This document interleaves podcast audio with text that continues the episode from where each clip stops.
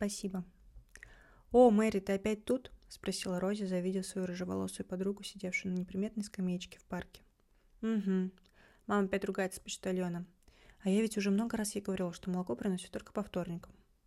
Мэри, как обычно, пинала ножками, которые еще не доставали до земли, невидимый мяч. Ее огненно-рыжие кудри были заплетены в тугую длинную косу, и, наверное, это единственное, что отличало девочку от ее старшего брата Генри. Все говорили, что не будь у них разницы в 15 лет, они точно были бы близнецами. Генри был душой компании, друзья обожали его игру на отцовском фортепиано и выразительное чтение шекспировских сонетов. У парня была лишь одна слабость – его маленькая сестра, которую он любил больше всего на свете.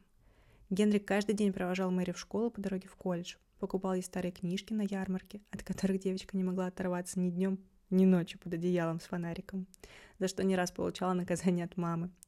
Готовил ей по выходным панкейки с кленовым сиропом и учил кататься на своем двухколесном велосипеде.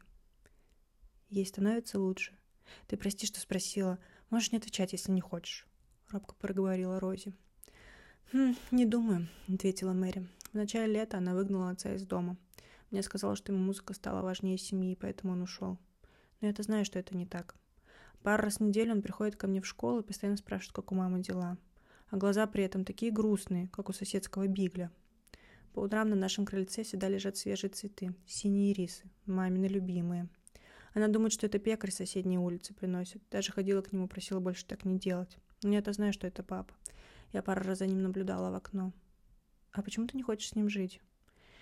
Я очень хотела сначала, но знаешь, маму жалко. Она плачет почти каждый вечер.